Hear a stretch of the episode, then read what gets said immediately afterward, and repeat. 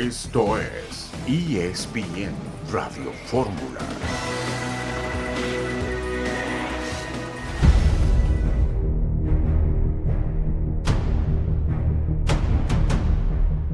Mi pensamiento era, me falló el fútbol y hasta que, que vi que el fútbol no me había fallado, que, que al final una persona no confió en mí en ese momento.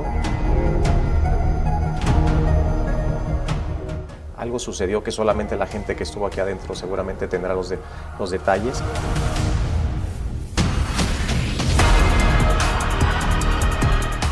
¿Hay líderes suficientes en México ahora mismo? Que Santi puede llegar a ser eh, presente y futuro de esta selección.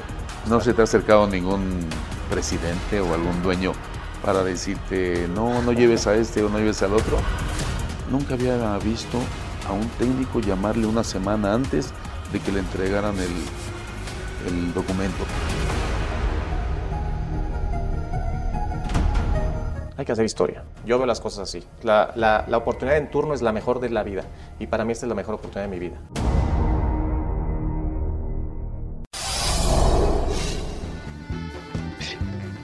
Hugo Sánchez entrevistando a Jaime Lozano, el técnico de la selección mexicana, en la pantalla de Star Plus. Un saludo en este miércoles 15 de noviembre de 2023. Estamos aquí en esta emisión multimedia de ESPN Radio Fórmula.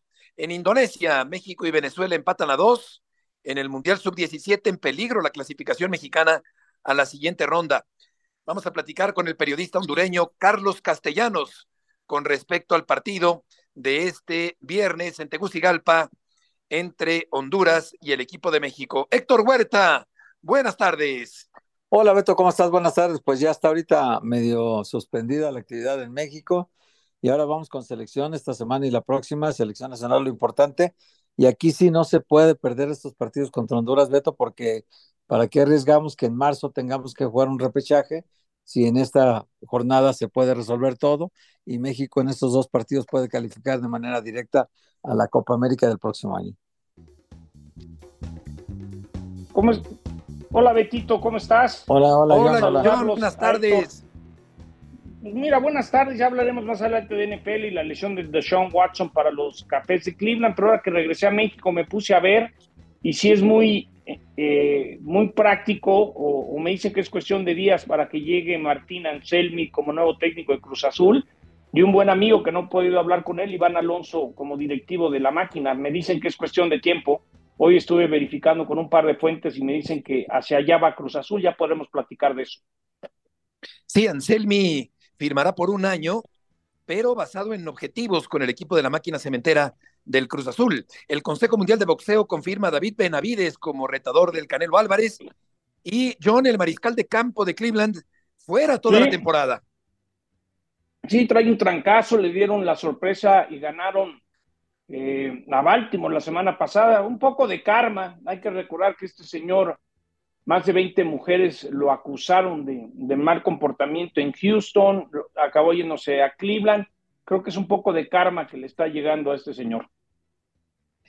Sí, una noticia que remueve el medio del fútbol americano el día de hoy y será interesante hablar con Carlos Castellanos el día de hoy, Héctor, porque el periodista del diario 10 de Honduras va a estar ahí muy cerca de la selección mexicana también. Sí, claro, claro, y además el, periódico 10 es una referencia permanente del fútbol hondureño. Eh, normalmente tiene portadas eh, incendiarias, Beto, cuando viene un partido contra México, y le preguntaremos a eso de él también, para saber eh, cómo está el ambiente ahorita, porque el escepticismo de la afición hondureña es manifiesto, Beto, tomando en cuenta que esta selección no calificó a la Copa del Mundo, ni siquiera ganó un partido eliminatorio, fue último lugar del hexagonal. Y, y pues no le ha ido bien al fútbol hondureño en los últimos años y, y creo que esta revolución que arranca con Reinaldo Rueda, vamos a ver qué desenlace tiene, ¿no? Ha venido Sí, a menos y la- Djokovic cayó en las finales de la ATP. Vamos a una pausa y volveremos enseguida.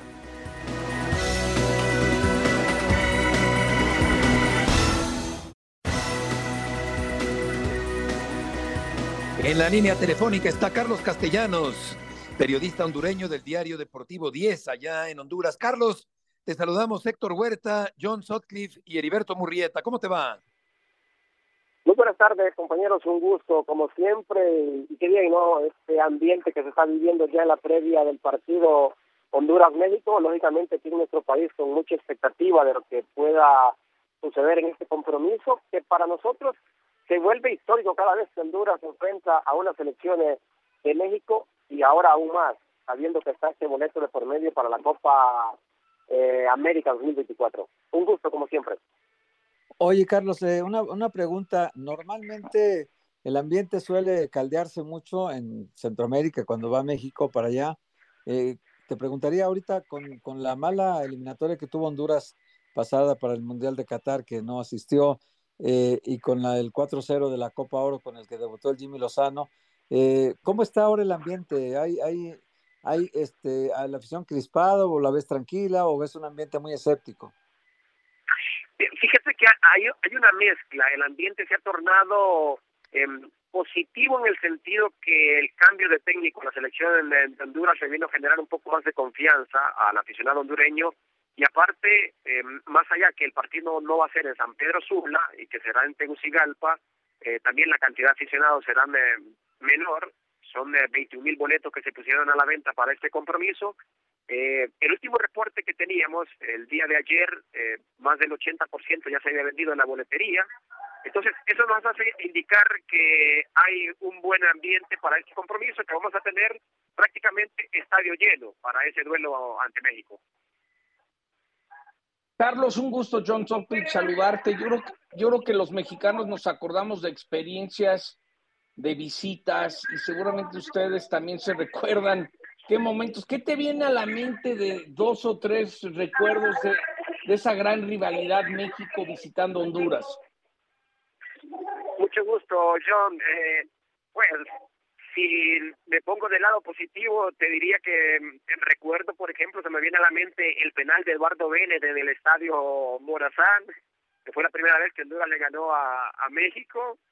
Eh, también se me viene a la mente, así por decirlo de esta manera, eh, el recuerdo de Osvaldo Sánchez pidiendo tiempo a David Suazo para, para que se, se terminara el partido y lógicamente más allá de que se eh, se haya logrado en los últimos meses eh, por ejemplo el gol el último gol de, de Alberelli a Memo Ochoa. Entonces son, momentos que quizás muy pocos hay que ser claro eh, ya México ya no sufre viniendo a, Honduras como en su momento y aún más en este momento John eh, la gente piensa que México ahora se sentirá más tranquilo aquí en Tegucigalpa por el hecho de que va a jugar en un terreno de juego con mejores condiciones. Bueno, acuérdate que una vez se tuvieron que esconder en el vestidor, ¿eh? perdón, No, es que, es que digo que la rivalidad, no sé, Carlos, ahorita el ambiente cómo esté, porque tú eres del periódico 10, ¿verdad? Sí, sí, sí. Y, veo, y veo, por ejemplo, y vemos que la prensa en México está calentando un poco más el ambiente. Hemos visto portadas eh, en México que están calentando un poquito más el ambiente. Oye, pero, pero 10 permanentemente es, Oye, Carlos, 10 es un periódico que normalmente calentaba muy fuerte los ambientes previos a los partidos de, México, sobre todo en San Pedro Sula, ¿no? Yo te pregunto ahorita por eso, por, la actitud también de la prensa a veces tiene mucho que ver con el ambiente que se va creando alrededor de un partido. En este momento tú lo sientes como más, digamos, más relajado todo. Es que fíjate que yo creo que en este momento Honduras está en un cambio generacional. Entonces, como que mm, lo sentimos nosotros que eh, no tenemos como el, el, la experiencia necesaria. De que un futbolista que está en, Europa con mayor recorrido, mayor experiencia, que el futbolista mexicano le tenía más respeto a, nuestro jugador en, en, la actualidad. Hoy creo que estamos ahí como David y Goliat. Vamos a, a, dar la pelea, vamos a intentarlo. Eh, con esa diferencia, porque México hoy por hoy, en este momento, es superior a Honduras dos escalones o tres escalones más, eso sin, dudarlo, que por ejemplo que en las últimas oportunidades, cuando por ejemplo un David Suazo, que estaban en su mejor momento en Europa, Wilson Palacios, Rambo de León en Italia, Edgar Álvarez, entonces había por ejemplo como mayor confianza en, en el recorrido, la experiencia que tenían estos futbolistas y que se podía eh, sacar mejores resultados eh, ante México. Hoy por hoy es una nueva generación que va a enfrentar y que no está, no hay la seguridad. Entonces creo que por eso también hay un poco más de cautela en el periodismo en ese sentido, compañeros. Oye, Carlos, ¿qué tiene que ocurrir para que mejore el nivel del fútbol de Honduras? Ojo, fíjate que, por ejemplo, eh, las declaraciones, las últimas declaraciones que dio el técnico Reinaldo Rueda, eh, crearon un poco de ambiente quizás incómodo hasta eh, miembros de cuerpo técnico de ciertos equipos cuando aseguró que el nivel de la Liga de Honduras era demasiado bajo en la actualidad, así dio a entender, que por eso no había convocado a ciertos futbolistas y que solamente un equipo eh, mostraba un nivel superior a los demás, porque es, que es algo real. Aunque duela lo que dijo el técnico, es muy real. Quizás no lo sintieron que era propicio en el momento que lo dijo, porque es previo a este partido ante México, porque el, el equipo aquí en la Liga Nacional que lidera, que es el Olimpia, lleva 45 puntos. Y el segundo lugar, el que le sigue, lleva apenas 26. Entonces es demasiado abismal la diferencia entre el primero al segundo. Entonces creo que las declaraciones del técnico Reinaldo Rueda no cayeron tan bien en el, en el cuerpo técnico que uno de ellos hasta salió a, reclamar en redes sociales. Entonces, por ahí se ha tratado un poco de mermar un poco y no causar eh, polémica sobre este tema. Oye, eh, Carlos, eh, justamente que mencionas al Olimpia, el Atlas de Guadalajara jugó una eliminatoria de CONCACAF contra el Olimpia y, Julián Quiñones, que ahora es el nuevo convocado de la selección, naturalizado colombiano, a, lo, a, lo, mejor ustedes no lo han visto porque ese día no se le antojó jugar con el Atlas, dijo, no quiero jugar este partido y no lo juego, y fue, estuvo en la banca y no jugó ni un minuto. Ahora lo van a ver ustedes. Sí hay eh, preocupación del, del, fútbol hondureño por la presencia de Quiñones, o en realidad eh, creen que el seleccionado mexicano tiene ingredientes suficientes como para hacerlo muy fuerte ante Holanda. Ah, perdón, ante Honduras, ahí Holanda, imagínate.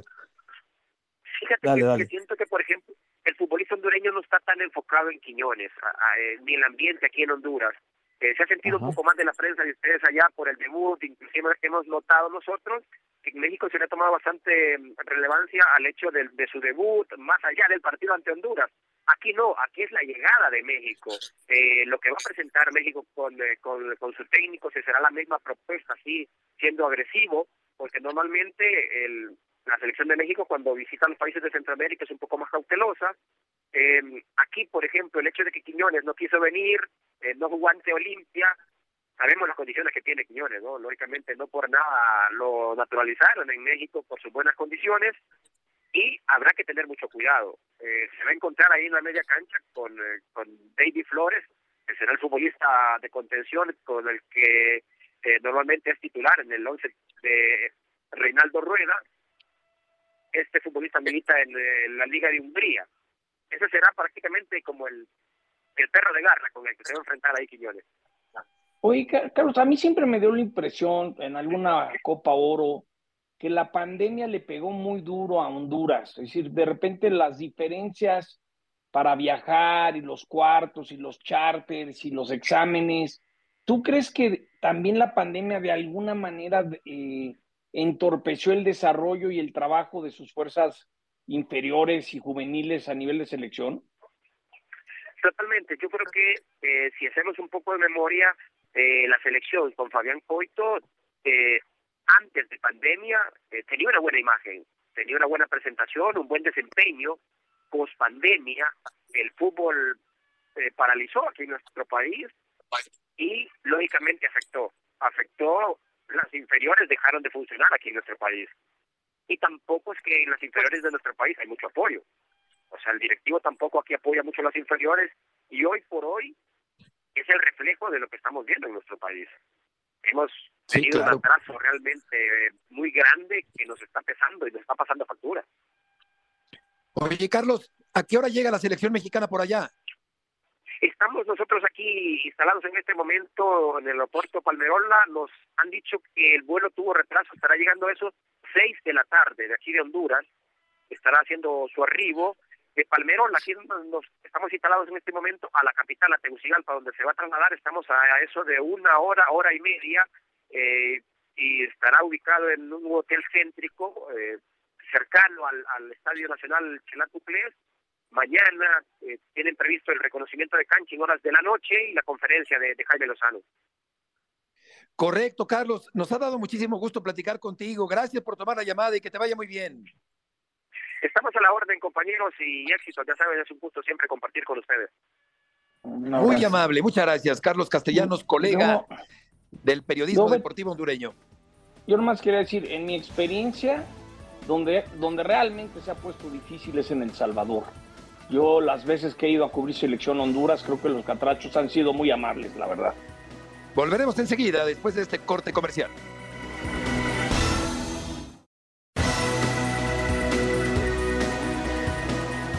¿En qué te ha ayudado este paso que, que diste al fútbol de Europa? No, bueno, te ayuda en todos sentidos, ¿no? Eh, salir de tu país, salir de, tu zona de confort. Obviamente es una liga diferente a la de México y, te hace crecer en, diferentes aspectos de tu juego. Y yo creo que eso eh, me va a ayudar a mí y va a ayudar también a la selección a la hora que venga. Luis, también decías que preguntaste, en este caso a Jaime Lozano, que pensaste tu decisión. Hoy, ya después de unos meses de estar en Rusia, ¿consideras que tomaste la decisión eh, correcta? ¿Qué, has pensado estando allá en la Liga Rusa? Sí, yo creo que la decisión correcta. Al final eh, me guié por mis sueños, por objetivos que yo tenía y hoy la verdad que estoy muy feliz. Fueron injustas las críticas que te había sido el fútbol de Rusia, que a lo mejor te fueras a Holanda y bueno, lo estás demostrando cuando viniste a la pasada fecha FIFA. Sí, bueno, si hubiera estado la oferta de Holanda o de cualquier otro lado, lo hubiéramos pensado al final eh, el equipo de ruso fue el que eh, más formal estuvo. Recién salieron declaraciones tuyas respecto a la forma en la que, en la que saliste al fútbol eh, europeo. ¿Crees que, ¿Crees que es momento que los, los, clubes mexicanos apoyen al futbolista mexicano para que salga de una forma más sencilla? Pues yo creo que hoy ya es tarde, ya es tiempo, desde, bueno, más bien desde tiempo atrás que los clubes mexicanos deberían de apoyar un poco más a, a sus jugadores a salir a Europa porque eso va a beneficiar a todo el fútbol mexicano y a la selección también. Me gustaría preguntar sobre el tema de Julián, que por supuesto es la novedad de esta concentración. ¿Qué lectura debemos darle? ¿Es parte de la modernidad del fútbol? No, eso yo creo que ya eh, está más que hablado. Julián es un compañero más, un mexicano más, y si está en buen momento va a ser llamado. ¿Qué crees que le va a aportar dentro de la cancha a esta selección, que por supuesto va a ser de ayuda? No, bueno, tiene mucha calidad, lo demostró en Atlas, lo está demostrando en América. Es un jugador que te aguanta el balón, que también es bueno en el mano a mano y que de cara a la portería tiene mucho gol. Luis, ¿cómo afrontar un partido en Honduras donde normalmente es hostilidad completa para para la selección mexicana. Muchos de ustedes se enfrentan eh, y van, van por primera vez a, a, territorio centroamericano. ¿Qué tanto han platicado de eso en el tema de la mentalidad? No, justo lo acabamos de hablar. Eh, tenemos que ser fuertes en ese aspecto, pero más que nada tenemos que demostrar nuestro fútbol, que al final es lo que nos va a sacar adelante. Va a ser importante sacar el resultado allá para redondear aquí en el Azteca. ¿no? Sí, claro, pero también no nos vamos a volver locos eh, eh, en ir a buscarlo. Eso va a llegar, va a caer por su propio peso. Yo creo que si hacemos bien las cosas, el resultado va a llegar. Lo que vimos contra Alemania, Luis, ¿eso es el, la base o todavía hay más para arriba para la selección? No, yo creo que todavía puedo mejorar más. Esta última sí fue una pregunta porque varias eh, no fueron preguntas, sino aseveraciones, esperando que el entrevistado las complete. Las nuevas generaciones de reporteros. Son opiniones en vez de estar preguntando. Exacto. perdón, pero tratando de demostrar que saben. El que, el que, el que importa es el que está enfrente. Exactamente. Porque Decidiste irte a Rusia, ¿por qué? Y ya, Porque en la punta no debe ir una opinión, pero en fin, así están creciendo torcidas. En fin, el punto es que eh, Luis Chávez había dicho que fue orillado a pagar su cláusula, pero el Pachuca responde, ahí es bien, que el equipo renunció a más dinero y que Armando Martínez dio todo el apoyo para que saliera al fútbol de Rusia. Pero vamos contigo, León Lecanda. La selección mexicana juega pasado mañana contra Honduras. En Tegucigalpa, Beto, fuerte abrazo a todos. Ahí estará el equipo tricolor visitando a la selección de Honduras en la primera de dos eh, participaciones o compromisos en busca del boleto a la Copa América del 2024. Eh, será la presentación el próximo martes de Jaime Lozano en el Estadio Azteca. Todavía no dirige a la Selección Nacional de México en casa, Beto, pero bueno, ya el equipo tricolor, los 26 convocados por el técnico Jaime Lozano, están en este momento en camino hacia el aeropuerto internacional de Toluca para tomar el vuelo charter, eh, 3.30 de la tarde están eh, citados ahí, así que en unos minutitos estará llegando el equipo mexicano ahí al aeropuerto de Toluca, tomará el vuelo privado con dirección a Tegucigalpa. Oye, oye, León, yo te quería preguntar, te mando un abrazo, pues, dadas las pocas pruebas, porque todo el mundo habla que la gran prueba de, de Jaime es la Copa América, pero, pero pues hay que meterse, ¿no? Sí, hay por que primera vez, porque no, todo el mundo dice, no, la Copa América lo van a medir, es decir, la gallina de los huevos de oro, cuando la tocas, todo el mundo se, se, se, se pone tenso, es decir, queremos que le vaya bien a México, pero estos, estos partidos Pasión, determinación y constancia es lo que te hace campeón y mantiene tu actitud de ride or die baby. eBay Motors tiene lo que necesitas para darle mantenimiento a tu vehículo y para llegar hasta el rendimiento máximo. Desde sobrealimentadores, sistemas de sonido, tubos de escape, luces LED y más. Si buscas velocidad, potencia o estilo, lo encontrarás todo en eBay Motors. Con más de 122 millones de piezas, siempre encontrarás justo lo que buscas. Y con Guaranteed Fit de eBay, tienes la garantía de que tu pieza quede perfectamente a la primera o se te devuelve tu dinero. Porque con eBay Motors, quemas llantas y no tu dinero. Con las piezas que buscas, a los precios que quieres, tu auto se convertirá en el MVP que te dará el triunfo. eBay Motors. ebaymotors.com. Solo para artículos elegibles se aplican restricciones. no sacas buen resultado, no te metes a la Copa América y como dice la canción de Manuel, todo se derrumbó, ¿no? Totalmente, Millón. O sea, yo ni siquiera quisiera pensar en, en un escenario catastrófico como el que planteas, porque todo mundo, bien lo mencionas, e incluso por no solamente por suposiciones, sino por información. O sea, sabemos que. Jaime Lozano, más allá de que, de que la Federación Mexicana de Fútbol lo haya puesto como entrenador hasta la Copa del Mundo de Norteamérica 2026, sabemos por fuentes, eh, lo has mencionado tú, lo ha mencionado Héctor Huerta, lo he dicho yo, que Jaime Lozano será evaluado en la Copa América el próximo año. O sea, no te quieres imaginar un resultado catastrófico como el que tuvo en No, su momento. Juan Carlos Osorio, ¿no?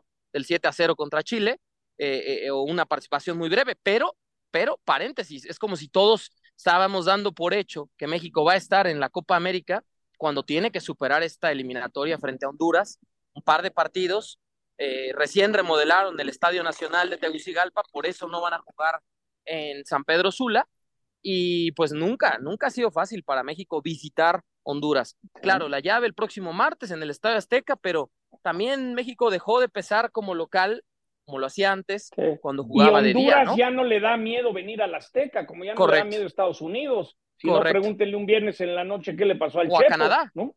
o a. Canadá, ¿no? Sí, sí, sí, o sea, los, incluso Costa Rica se le complica mucho a la selección mexicana en los últimos 10 años recibir a cualquier rival de la zona en partidos eliminatorios. En este caso estamos hablando de una llave de eliminación directa entre México y Honduras. Oye, León decía, Atla Honduras, Quiñones eh, no quiso jugar por sus pistolas, pero ahora podría jugar en eh, este partido el equipo de Honduras. ¿Tienes idea de cuál podría ser la formación titular del equipo mexicano? Mira, Beto, acuérdate que es muy reservado, ¿no? En ese sentido, Jaime Lozano, pero yo sí veo que va a mantener más o menos la base, ¿no? De jugadores. O sea, Guillermo Ochoa en la portería, uno de los centrales seguro va a ser César el Cachorro Montes. Yo sí veo clavado ahí como lateral izquierdo a Jesús Gallardo. Eh, vamos a ver, ¿no? En medio campo no veo que le mueva mucho. O sea, yo pienso que estará Edson Álvarez con Luis Romo y probablemente ahí Luis Gerardo Chávez, ¿no? Que lo escuchábamos en las declaraciones. También tiene la alternativa de, de jugar por ahí con, con, otras opciones, como el mismo Orbelín Pineda. Y en ataque yo sí veo muy clavado a Irving, el Chucky Lozano, con César el Chino Huerta. Y veremos también, ¿no? O sea, quién es el otro central, quién va como lateral derecho por la ausencia del lesionado Kevin Álvarez. Y también este, cómo va a jugar en la posición de nueve, ya sea eh, Santi Jiménez, que había estado encendido con el Feyenoord, pero tiene cuatro partidos sin marcar, Raúl Alonso Jiménez, que se reencontró el fin de semana con el gol en el Fulham, en la Liga Premier, y que también ya hizo goles en esta etapa de selección mexicana hace unas semanas, o bien Henry Martín, que cerró de muy buena forma el torneo de Liga MX con, con el equipo de América, y yo sí veo que Julián Quiñones puede hacer una alternativa de cambio, no de inicio. Hola León, qué gusto saludarte. Oye León, contra Alemania, que es el partido, digamos, más, más eh, representativo de, de, esta era de Lozano, más difícil, y tomando en cuenta que ahora se juega ya una calificación a una Copa América, Ahí jugó en mitad de campo con Edson Álvarez, Luis Romo y Eric Sánchez. Y adelante con Uriel Antuna, Santiago Jiménez y el Chucky Lozano. Así arrancó. ¿Cabe la posibilidad de que estos seis arranquen así como te los, te los comento? Cabe la posibilidad, totalmente, ¿no? O sea, yo sí veo muy clavados en medio campo, fijos, a Luis Romo y a Edson Álvarez. Veremos, ¿no? Si es eh, Luis Chávez, si es Eric Sánchez, como bien lo menciona Héctor, o incluso si puede jugar Orbelín Pineda ahí. Y en ataque, digo, también con todas las críticas, Uriel Antuna le ha dado resultados, ¿no? Al equipo mexicano. En selección también fue, yo creo que lo único rescatable de Cruz Azul en todo el torneo. Eh, entonces, por ahí tal vez Uriel Antuna igual tome esa estafeta de inicio, ¿no? En lugar de, de César Chino Huerta. Yo sí vería como esta combinación de jugadores, pero me queda la duda otra vez de quién va de inicio en ataque. Creo que ahí Jaime Lozano va a ser decisión de última hora quién pone de nueve. Pues se, vale, eh, se, va, se vale ver cómo andan, ¿no? Es lo lógico, ¿no? Ver quién llegó mejor. Sí, sí, los, los, entrenamientos, ¿no? Además, por ejemplo, también hay que mencionar, eh, Santi Jiménez no entrenó el lunes porque apenas llegó por la noche junto a Orbelín Pineda. Y luego el martes, apenas el día de ayer, reportó Luis Chávez con Edson Álvarez, eh, con Gerardo Orteaga, ¿no? Eh, que son jugadores, digamos, que llegaron ya de última hora a la concentración por la actividad con sus clubes en Europa, así que prácticamente tuvieron el entrenamiento de esta mañana y ahorita el equipo mexicano, como les comenté, está por viajar a Tegucigalpa, y entonces ya nada más te queda mañana el reconocimiento de cancha, práctica ligera, así que por ahí también puede ser un factor para ver qué observó en el poco tiempo el Jimmy Lozano. Sí. León, te vamos a preguntar sobre Cruz Azul después de toda esta información muy completa de la selección mexicana. Vamos a ir a un corte comercial y seguimos con León Lecanda para hablar sobre el nuevo director deportivo y el nuevo técnico de la máquina cementera.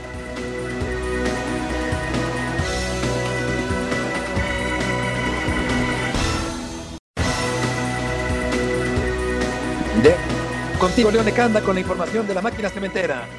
Beto, ¿cómo estás? Y bueno, continuamos en ESPN Radio Fórmula. Estamos aquí en La Noria esperando a Óscar el Conejo Pérez.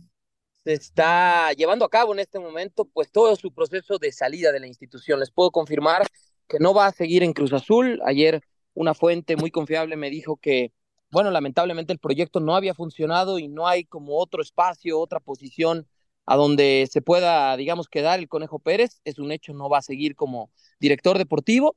Tiene un poco más de dos horas aquí en la Noria, Beto, arreglando pues todo el tema de su salida institucional y es una pena, ¿no? Por Oscar Pérez, porque muy poco tiempo de trabajar, de, aprender, de tratar de, de conectarse, ¿no? Con, con, el club y por supuesto con las funciones de, de, una dirección deportiva y ahora es uno de los damnificados o de los que pagará los platos rotos de un terrible, terrible torneo de Cruz Azul que cerró con apenas 17 puntos, 10 derrotas en 17 jornadas, en la antepenúltima posición de la tabla general fuera, por supuesto, de toda posibilidad de play-in o liguilla.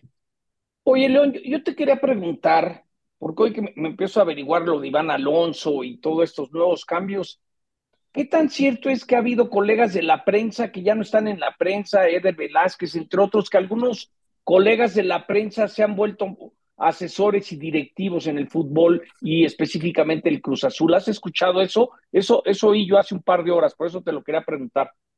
Sí, sí, Millón, es, es correcto, ¿no? Eh, han sido ya, pues algunas, no solamente semanas, sino meses de, de esta asesoría, eh, digamos, independiente a, a, las, digamos, a las áreas, ¿no? Eh, no solo Eder Velázquez, también Gilberto Palafox, ¿no? Que fue también compañero de los medios de comunicación. Ellos han sido parte, digamos, de toda esta estrategia para tratar de encontrar un rumbo en términos del proyecto deportivo, ¿no?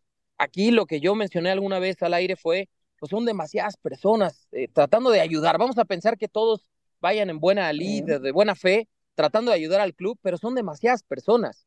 Eh, lo hemos discutido también extensamente. Pues si tienes un área, ¿no? Con un presidente, que es el ingeniero Víctor Velázquez, y de repente está su asesor, que es Jaime Ordiales, y tienes eh, la dirección deportiva con Oscar Pérez y Héctor Islas, y tienes otros asesores que son Gilberto Palafox y Eder Velázquez, y también está el equipo de, de todo el área legal, ¿no? Con el abogado Ansúrez, Rafael Ansúrez, y también está eh, otra área, ¿no? Donde forman parte el vikingo Dávalos y el Chato Ortega en inteligencia deportiva, fuerzas básicas, son demasiadas personas, ¿no?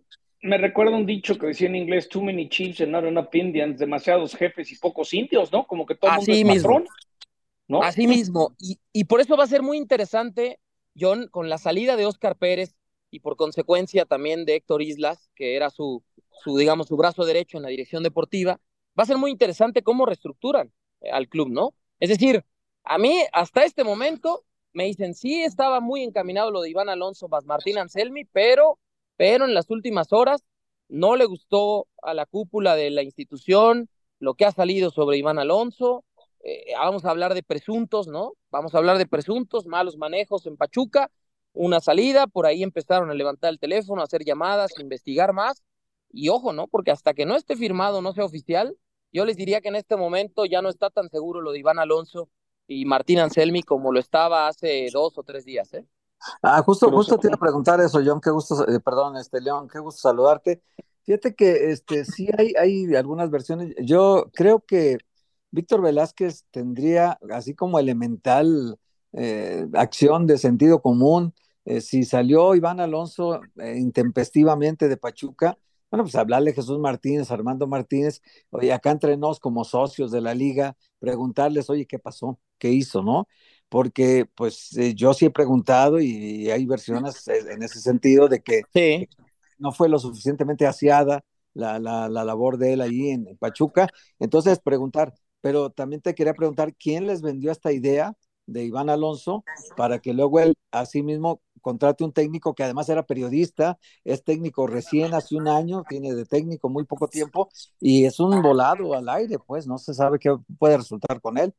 Sí, sí, sí, es que es muy, muy precisa tu observación y te puedo decir, mi querido Héctor, que justo así como la planteas, se está analizando en este momento en la oficina del ingeniero Velázquez, eh, revisando, a ver, o sea, a ver, a ver, así como un freno, a ver qué estamos haciendo, si vamos en esa dirección o ya no vamos en esa dirección, en términos de, de lo de Iván Alonso, que su proyecto es traer a Martín Anselmi. A ver, y le das el beneficio de la duda, o sea, sé que Anselmi, digamos, está considerado como un, una especie de Nicolás Larcamón que puede venir a México y dar buenos resultados, como lo hizo con León o ahora con Puebla, ¿no?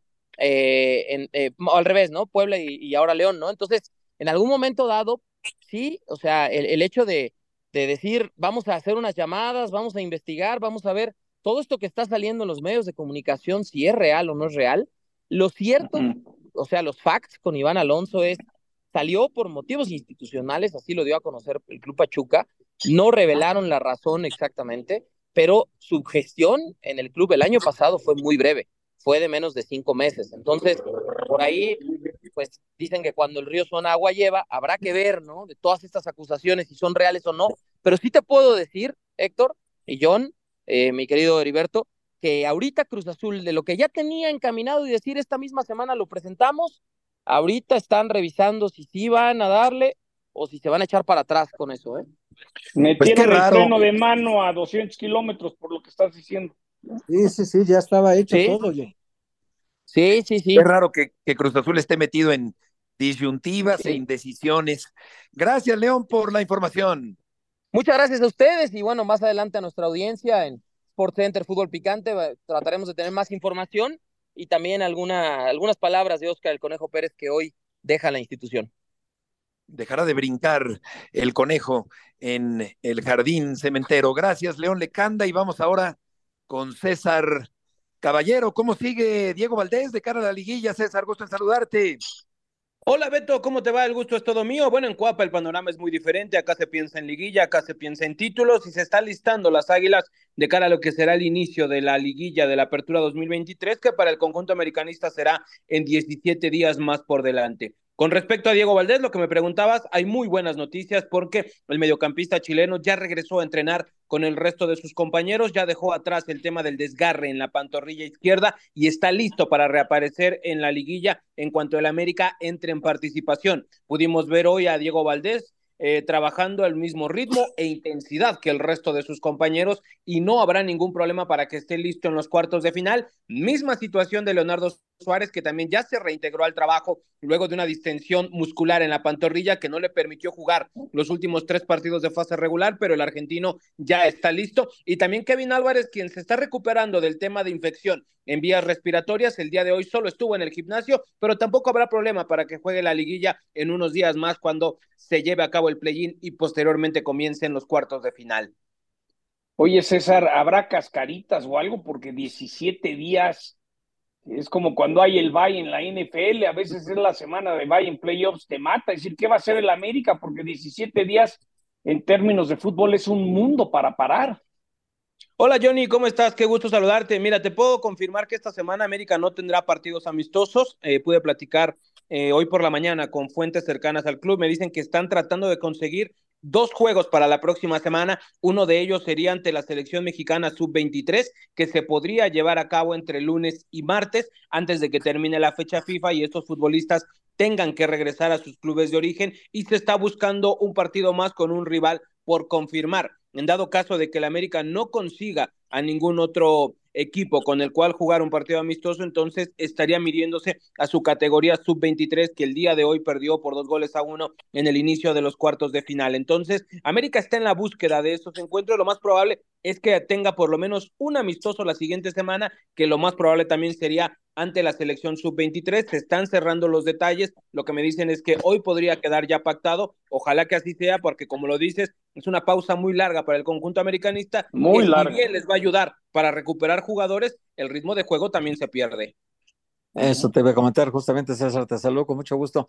Esto de que es malo 17 días sin jugar, por supuesto, pero también es bueno recuperar a jugadores que estaban eh, eh, de baja en los últimos partidos y que en la liguilla serán muy importantes. Para el caso particular, Diego Valdés, ¿no? que es un jugador importantísimo y que ya tiene varios partidos que no juega. Y también te quería preguntar el caso de Kevin Álvarez, que no fue convocado a selección, ¿por qué sería este caso? ¿Cómo estás, Héctor? Qué gusto saludarte. Mira, en el caso de Kevin no fue convocado por este tema de problema en las vías respiratorias la semana pasada no pudo trabajar ninguno de los días, estuvo incluso en el hospital durante algunos momentos para poder ser tratado de esta situación. Lo que me dicen es que ya está un 80, 90% recuperado físicamente. Sin embargo, también de esta, después de esta enfermedad eh, perdió bastante peso, eh, estuvo mal Kevin Álvarez, pasó días complicados. Sin embargo, ya va saliendo, ya va recuperándose y lo más probable es que a finales de esta misma semana ya lo veamos de nueva cuenta trabajando en cancha con el resto de sus compañeros. Hoy solamente hizo un poco de trabajo de gimnasio. Hay tiempo para recuperarlo de buena manera y como dices, eso es lo mejor para el conjunto americanista que va a poder tener a sus futbolistas prácticamente al 100%. Habrá que ver cómo regresan los seleccionados. En este momento el América tiene siete jugadores en diferentes selecciones nacionales entre México, Uruguay, Estados Unidos, Paraguay. Eh, si es que estos futbolistas regresan bien físicamente, tendrán tiempo suficiente para descansar, para recuperarse y para empezar la liguilla a tope. Esa es la buena noticia para las Águilas. Ahora vamos a ver cómo maneja Jardine este tema de la pausa tan larga, porque este equipo ya lo sabemos, eh, prácticamente alcanzó un prime futbolístico durante el torneo regular y muchas veces cuando alcanza esas curvas tan altas, viene ahora la curva hacia abajo. Esa es la tarea de, de, eh, de Jardine, evitar que suceda esta situación. Sí, sí, sí.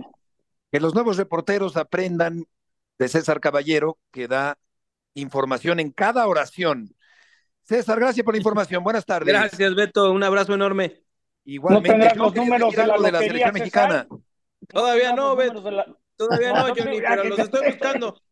Apúntale, Betito, nunca sabes, ¿no? No, a ver, yo, yo, yo lo que quería comentar, y lo dije brevemente el lunes desde Búfalo, es que, no sé, los próximos siete a ocho o nueve días son claves en lo que será la organización de la Copa del Mundo. Ha sido bien difícil, hay muchos temas calientitos. Eh, yo les decía hace unas semanas que Cronky, el dueño de los Rams, del Arsenal, del Sofa, y le había mandado una carta a FIFA diciendo, no, yo no voy a gastar esto para arreglar el estadio, el, lo ancho de la cancha, me salgo del Mundial. Eso no quiere decir que FIFA diga, espérame, no, no se puede salir Los Ángeles, hay que sentarnos a pactar. Me contaron que Levi's en San Francisco, el MetLife en Nueva York, eh, el de Houston, dijeron, espérame, no estamos de acuerdo con, con FIFA, es decir, FIFA esto no es Qatar, esto no es Brasil, esto no es este, Rusia, y, vienen momentos muy importantes. ¿Qué va a pasar en el Azteca?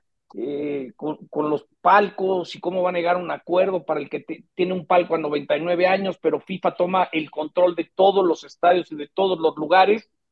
Nomás lo digo porque sé que vienen días claves para saber qué va a pasar en cuestión de la organización. Yo creo que FIFA se ha topado una manera de operar muy diferente a lo que habían hecho en los últimos mundiales, que pactaban con un presidente o con un jefe y todo el mundo se alineaba. Aquí no. Correcto. Bueno, vamos a estar pendientes sobre este tema. John, por lo pronto, Jesús Bernal, adelante con la información. Saludos, Beto, compañeros, muy buena tarde. Pues el equipo del Guadalajara mañana tendrá partido de preparación, lo harán contra su filial, contra el Tapatío, y este enfrentamiento se disputará en La Piedad, Michoacán. Allá será el, juego en el Juan el López, en el estadio de esta ciudad, que en algún momento fue de primera división, y donde aprovecharán también para hacerle un homenaje a Ramón Morales, quien es oriundo de, este, de este lugar y que pues, evidentemente fue jugador del equipo del Guadalajara. Se espera que José Juan Macías esté convocado a este partido. Les platicaba la semana anterior que JJ ya tuvo algunos minutos de actividad con Tapatío en un duelo amistoso que se jugó el pasado viernes, disputó media hora más de 16 meses de inactividad de lo que viene este chico después de dos lesiones de ruptura del ligamento anterior cruzado de la rodilla derecha y que parece ahora el tema comienza a ver la, luz al final de, del túnel. Eh, primero por esos 30 minutos y después porque hasta el momento no se ha reportado molestia. La intención es esa, tratar de llevarlo de menos a más y ver si al menos alcanza para ser considerado una de las alternativas de Chivas para la liguilla contra Pumas, Beto. Oye, Jesús, rápidamente nos queda solo un minuto. Te pregunto, siempre te pregunto a Alexis Vega, hoy otra vez, ya, ya, ponle que ya todo el mundo le dimos amor. ¿Está listo para la liguilla? ¿Lo van a utilizar? Saludos, Héctor. Buena tarde. Sí, ya está considerado como parte del plantel. Eh, la intención es esa. Tendrá que ganarse su lugar como titular, evidentemente, pero al menos en las convocatorias sí entrará Alexis Vega para, para participar ante el equipo de Pumas. Jesús, gracias por la información. Buena tarde. Buenas tardes. Hay un comunicado oficial en relación con el dictamen aprobado hoy por las comisiones del Trabajo, Igualdad de Género y Estudios Legislativos del Senado. Dice, creemos firmemente que existe una deuda histórica y social en nuestro país respecto a lograr un piso parejo, por lo que reiteramos la solicitud para ser incluidos en el debate público y ser escuchados en el Senado junto a otras federaciones deportivas. Será importante contextualizar el caso de éxito que hoy representa nuestro fútbol de mujeres, porque pese a tener mucho camino por recorrer aún, ha logrado acortar brechas. Es imperativo para nosotros que el Senado de la República, dice la Liga Femenil, antes de votar en pleno, escuche los planteamientos y argumentos de la Liga MX Femenil, así como de otras ligas de deporte profesional femenil. Esto es porque lo que quieren es emparejar los sueldos. Ya lo hizo, Beto lo hizo. ya lo hizo. Unidos lo, lo lograron, ¿eh? Gracias, Héctor y Johnny. Hasta mañana. Chilpachole bien picoso, Betito.